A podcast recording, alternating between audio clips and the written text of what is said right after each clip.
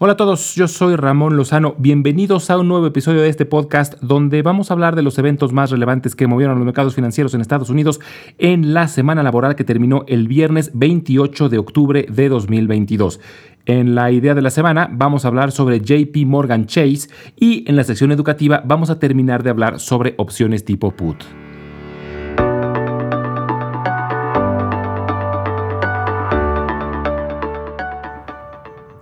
Una semana con resultados positivos, donde de forma muy interesante el índice que mejor desempeño tuvo fue el Dow Jones.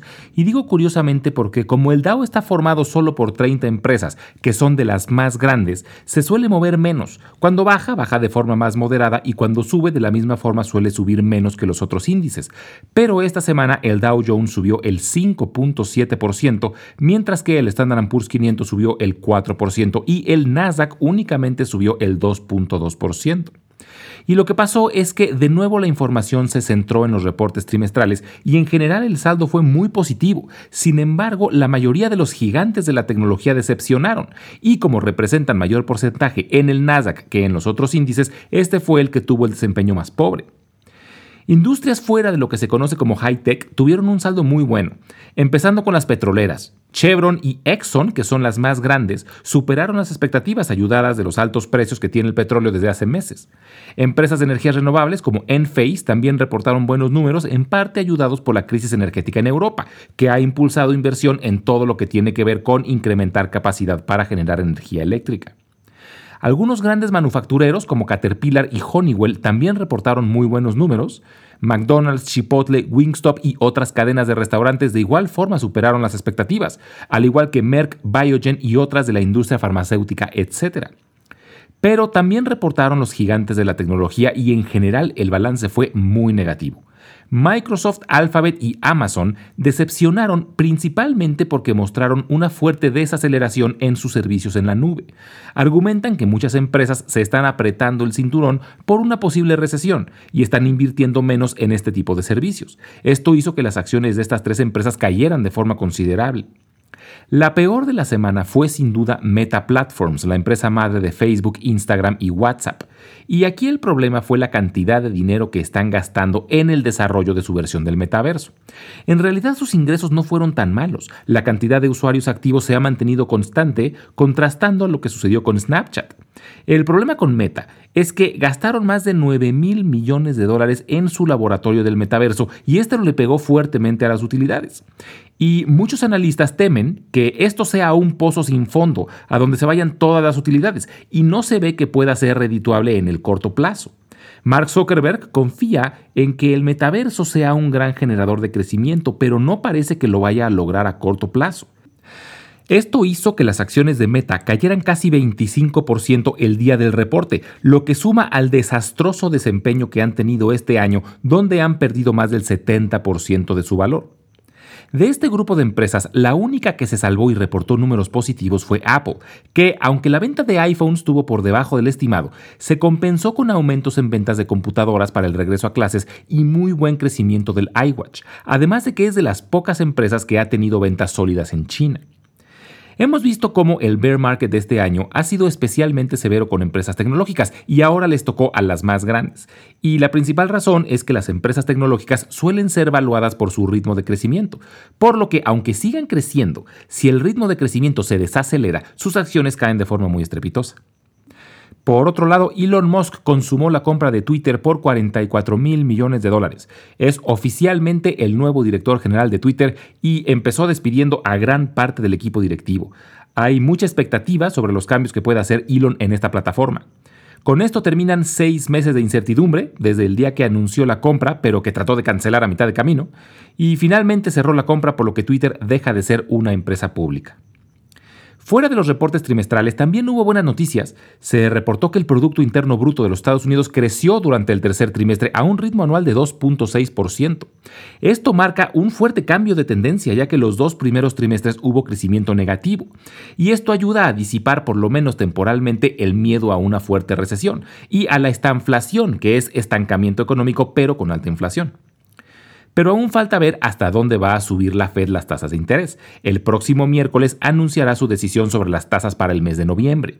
Es ampliamente esperado un incremento de 75 puntos base, pero existe la posibilidad de que sea más moderado, sobre todo porque una semana después hay elecciones, y algunos analistas consideran que para tratar de influir lo menos posible en las elecciones podrían considerar un incremento menor.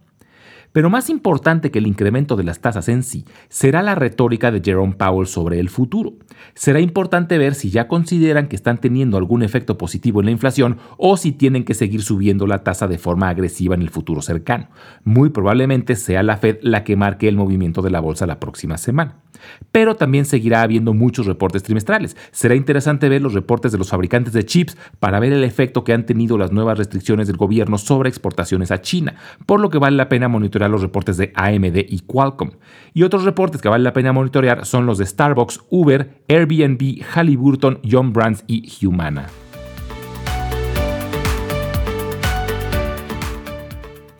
En la idea de la semana del día de hoy vamos a hablar sobre JP Morgan Chase. Su símbolo es JPM. JP Morgan Chase conocido normalmente como JP Morgan, es el banco más grande de Estados Unidos y el más valioso del mundo en términos de capitalización de mercado. Es el quinto más grande del mundo en términos de activos totales. Se dedica principalmente a servicios financieros y banca de inversión y tiene sus oficinas corporativas en la ciudad de Nueva York. La empresa actual es el resultado de múltiples fusiones y adquisiciones, de las cuales las más notables son dos.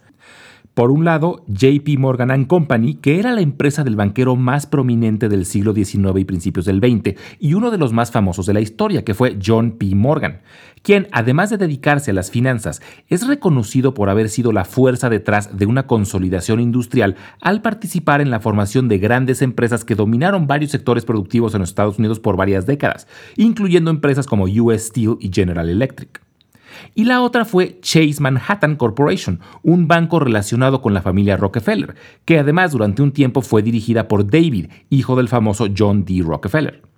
Y aquí quiero hacer un paréntesis por si a alguien le interesa. Hay una serie muy buena llamada Los hombres que construyeron América, donde hablan de cinco personas que transformaron la industria en los Estados Unidos, y hay un capítulo que habla sobre JP Morgan y otro que habla sobre John D. Rockefeller.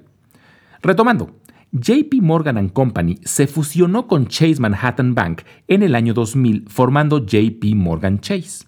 Después, en 2004, adquirieron Bank One y posteriormente, durante la crisis inmobiliaria de 2008, compraron los activos de dos bancos que se fueron a la quiebra, que fueron Bear Stearns y Washington Mutual, y de esta forma se convirtieron en el banco más grande de los Estados Unidos. Actualmente su valor de mercado es de 370 mil millones de dólares. Las acciones de JP Morgan Chase se encuentran 25% abajo de su máximo histórico logrado en octubre del año pasado.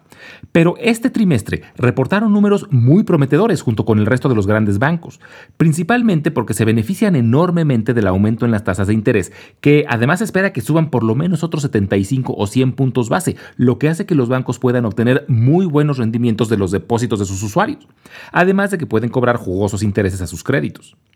Esto viene con cierto riesgo. Si la economía se deteriora, los bancos están en riesgo de que los deudores se retrasen o hasta dejen de pagar sus créditos. Pero Jamie Dimon, el actual director general de JP Morgan Chase y directores de otros grandes bancos, han mencionado que ven aún un mercado laboral muy robusto, lo que ha hecho que los consumidores estén en muy buenas condiciones y no anticipan mayores problemas con los créditos. De la misma forma, aunque sí ven una desaceleración económica, no ven a un riesgo sistémico que pudiera poner en riesgo los créditos bancarios de empresas.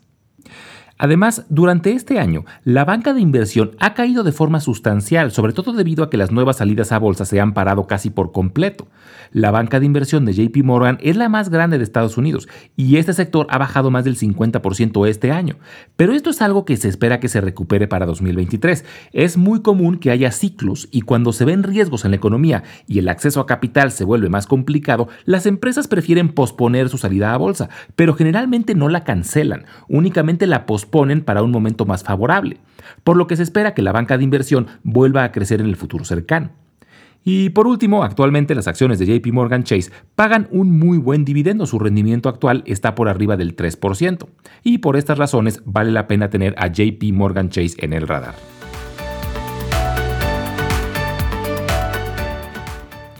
En la sección educativa de la semana pasada empezamos a hablar sobre opciones tipo put, pero principalmente hablamos sobre cómo beneficiarnos siendo los compradores de las opciones. Pero, al igual que en las opciones tipo call, podemos estar del otro lado y ser los vendedores. Si vendemos una opción tipo put, nosotros recibimos un pago y a cambio de ese pago adquirimos la obligación de comprar acciones a un precio preestablecido en caso de que el comprador de la opción decida ejercerla antes de que la opción expire. En el caso de opciones tipo put, no es tan arriesgado venderlas desnudas como en el caso de las opciones tipo call, porque al vender opciones tipo put, nosotros nos estamos comprometiendo a comprar las acciones a un precio predefinido en caso de que las opciones sean ejercidas. Entonces lo que necesitamos para cubrir nuestro riesgo es tener suficiente cash para comprar esas acciones en dado caso de que la opción sea ejercida y nuestro riesgo se limita a lo que las acciones puedan bajar del strike price de la opción. Digamos que el riesgo es similar a haber comprado las acciones como tal. Vender opciones tipo put teniendo el suficiente cash para comprar las acciones es una estrategia llamada cash secured puts, lo que serían puts aseguradas con cash. De hecho, la mayoría de los brokers no nos dejan vender una opción tipo put si no tenemos el suficiente cash para respaldarlas. Y esa estrategia es muy común y hasta cierto punto es una estrategia conservadora. Se suele usar mucho en acciones que queremos comprar, pero que el precio se nos hace caro y estaríamos dispuestos a comprarlas si es que el precio baja a un nivel que nosotros decidamos. Digamos que es una forma de recibir dinero mientras esperamos a que el precio de una acción baje a un nivel al que estamos dispuestos a comprarla. Por ejemplo, las acciones de Coca-Cola ahorita cuestan 60 dólares.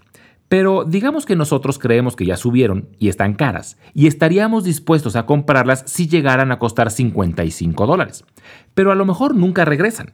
Entonces, simplemente esperar a que bajen puede ser una pérdida de tiempo y un costo de oportunidad al no invertir ese dinero en otro lado. Pero podríamos vender una opción tipo put con un strike price de 55 dólares, digamos con cuatro meses de expiración, por ejemplo.